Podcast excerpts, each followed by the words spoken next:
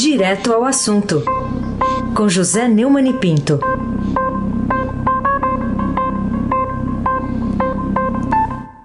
Neumani, bom dia. Bom dia, Raíssen Abac, Carolina Ercolim. Bom dia. Almirante Nelson e o seu pedalinho. Bárbara Guerra, Afrânio Vanderlei, Clã Bonfim, Manuel Alice Isadora, bom dia, melhor ouvinte, o ouvinte da Rádio Eldorado, 7.3 FM, Raíssen Abac, o craque. Vamos começar com uma chamada aqui do Estadão hoje, primeira página. Supremo quebra sigilo de bolsonaristas.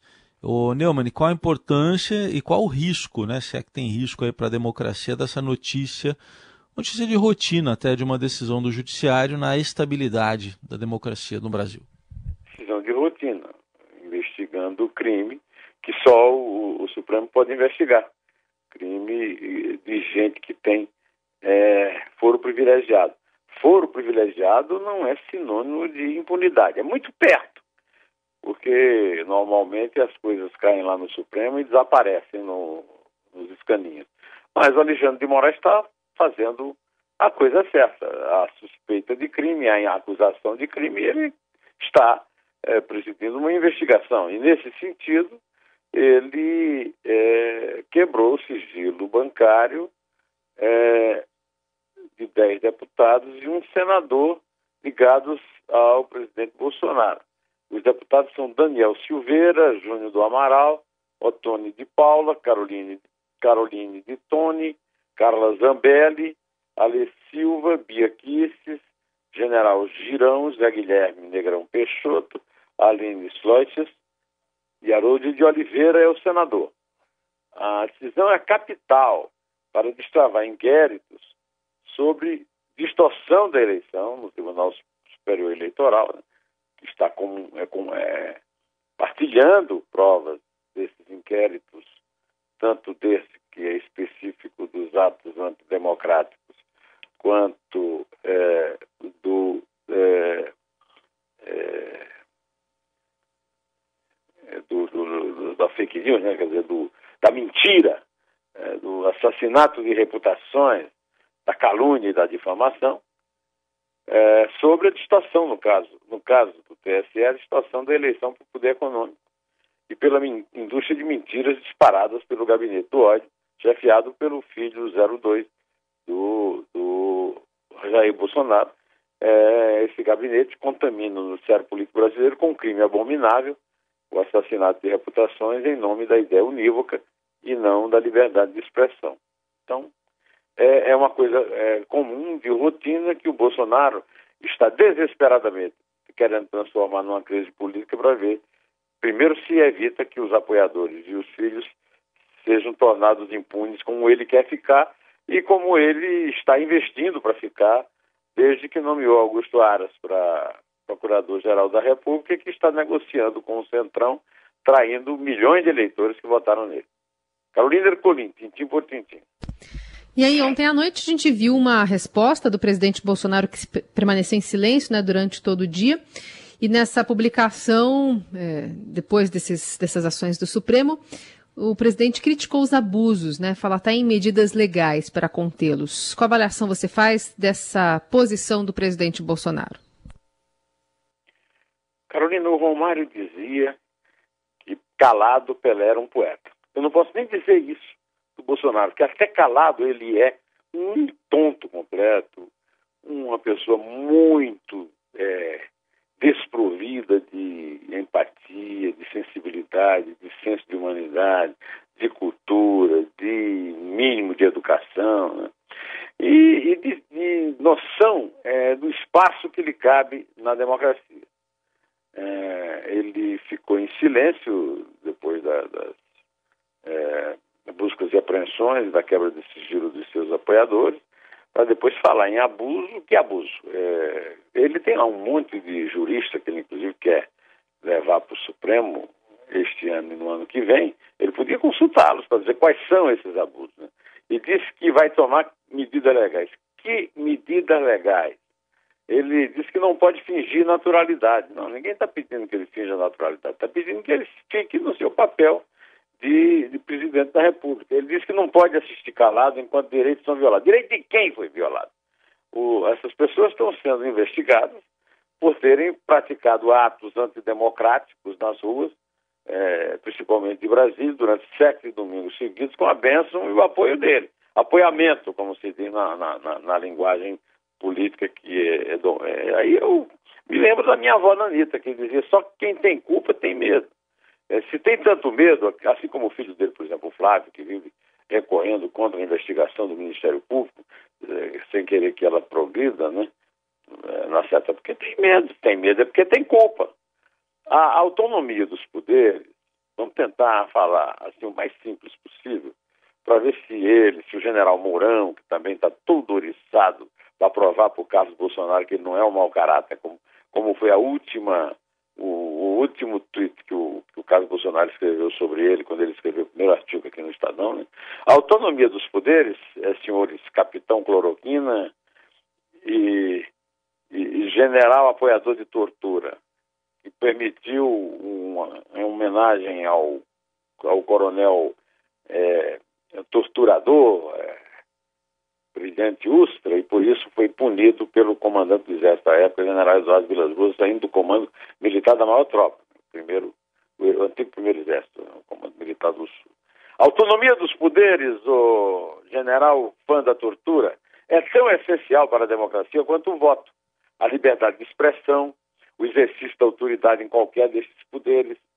Montesquieu é uma herança mais importante para a garantia do, do poder que emana do povo doutor André Mendonça, do que Robespierre e Danton. A censura ao Noblar e ao Sargista Aroeira é uma ridícula tentativa de reagir. O STF é uma dessas medidas legais que ele deve estar se referindo, mas ele não tem ideia. Primeiro do ridículo que está caindo no mundo. Foi a primeira página do New York Times, aquele jornal comunista.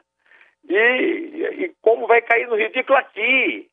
ela foi vista com perplexidade no mundo, ela vai cair no ridículo aqui. Eu aposto na ida até o Supremo 11 a 0 no Supremo. E aí ele vai fazer o quê? Vai, vai fazer o quê com a Lei de Segurança Nacional para censurar uma, uma charge, uma crítica social comum? Eisenbach, o craque.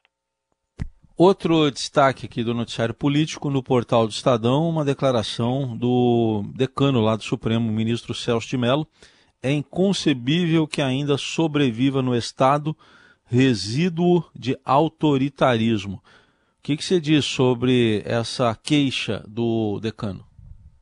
Um recadinho aqui para os bolsonaristas que ficam minha entrevista com o Marco Aurélio Melo no, no, no Roda Viva. Eu continuo achando que esse é o pior Supremo da história. Só que nós só dependemos dele, porque o Bolsonaro comprou Gustavo Aras e comprou o Congresso. E então ele está completamente blindado. E o Supremo Tribunal Federal é a única é, opção que a sociedade brasileira tem para se livrar do enorme erro que foi eleger o, o Jair Bolsonaro. Então o ministro Celso de Mello disse na abertura lá da, da reunião da, da segunda turma, né, que foi aberta com um discurso também muito coerente, muito próprio da presidente da turma, ministra é, Carmen Lúcia, que é inconcebível, a palavra é essa mesmo. Não dá para conceber que ainda haja resíduo de autoritarismo no 32 ano de vigência de uma Constituição que, apesar de ser enxundiosa, não tem por que ser é, rompida, a não ser por uma reforma, com é, dois terços de votação do Congresso.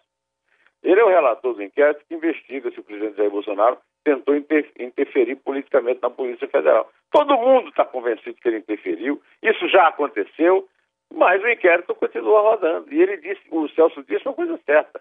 Ele não mandou derrubar o governo, ele disse que é preciso resistir com as armas legítimas da Constituição e das leis do Estado brasileiro. Agora, eu aposto, aposto, Raíssa, o que você quiser. Como o Bolsonaro nunca abriu um livro da Constituição e fica se valendo do, da assessoria jurídica desse terraplanista é, André Mendonça e do semi-alfabetizado Jorginho Oliveira, que tem seis anos de advogado. Né? É, sem juízes independentes, jamais haverá cidadão livre nesse país. Concordo com o Celso de Mello, decano do Supremo. Esse discurso foi claramente endereçado ao Bolsonaro, ainda que sem mencioná-lo explicitamente, porque o Celso citou, eh, criticou a postura atrevida de não se cumprir ordens judiciais. E no mês passado o Bolsonaro disse que não entregaria seu celular, mesmo se houvesse uma decisão da justiça nesse sentido. É, ele, eu tive até um, a, a, grata surpresa de ler a citação que ele fez do ministro Aliomar Balieiro. Enquanto houver cidadãos dispostos a submeter-se ao arbítrio, sempre haverá, haverá vocação de ditadores.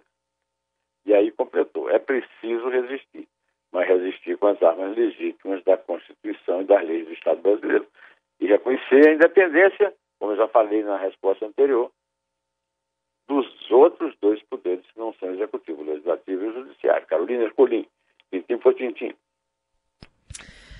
É, enquanto isso, a gente está vendo alguns bolsonaristas cobrando dos cotados né, para o cargo de Supremo Tribunal Federal, já que a indicação do presidente ocorre agora no fim do ano, por falas favoráveis a magistrados. É, queria entender a sua análise, né? Que você acha normal que uma vaga do Supremo fica sendo leiloada, assim, fica entrando no jogo político já agora em junho? É a nova política, né, Carolina? A nova política é a versão cínica, insana, doente, desumana da velha política. Então, é, nós, nós estamos vendo que até agora a, a, a busca e apreensão, a, a quebra de sigilo, elas não são suficientes para assustar essa turma, porque eles continuam usando a mesma máquina, a mesma máquina, os robôs. Eu sou vítima diária disso aqui. Diária.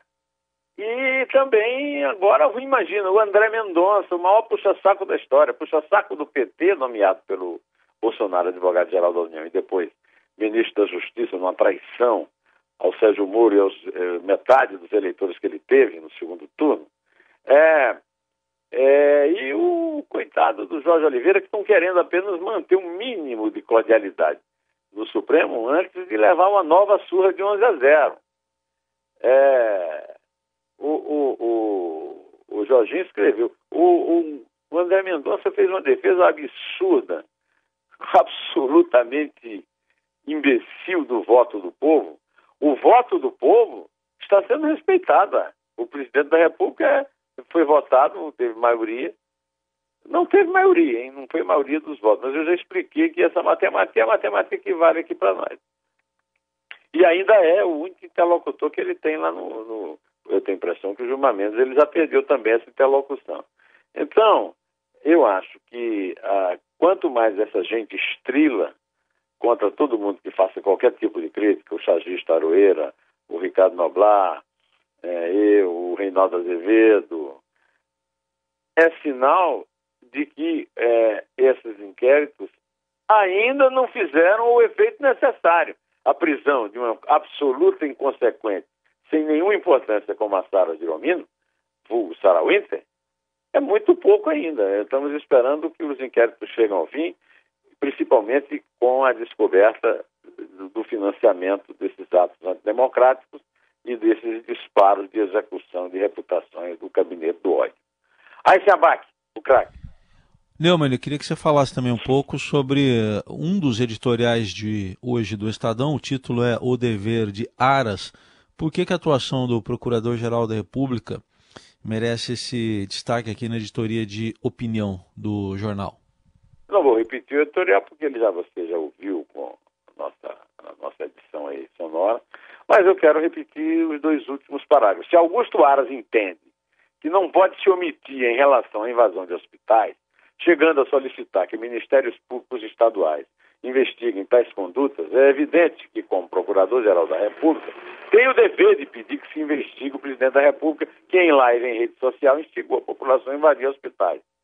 Augusto Aras está em posição segura, não tendo necessidade de agradar o presidente Bolsonaro. A Constituição assegura que a eventual destituição do Procurador-Geral da República por iniciativa do presidente da República deverá ser precedida de autorização da maioria absoluta do Senado Federal. O Procurador-Geral da República tem, portanto, as garantias constitucionais necessárias para cumprir a forma, de forma isenta seu dever, Seu único compromisso pode e deve ser apenas com a lei. Volto a falar no caso da Charge de Aroeira, porque a Charge de Aroeira foi sobre exatamente essa ordem nazista que o senhor Bolsonaro deu. Foi uma ordem nazista, por isso acho que é, é, é, é perfeitamente aplicável na Charge, porque é o que aconteceu na Alemanha nazista de Hitler, invasão de hospitais com ordem do Führer. E o Bolsonaro está longe de ser o Führer, em tudo. Né? Carolina Ercolim, tintim por tintim. E essa nova lei de saneamento, que pode ser um impulso para a economia no pós-Covid, manchete aqui, destaque no Estadão de hoje.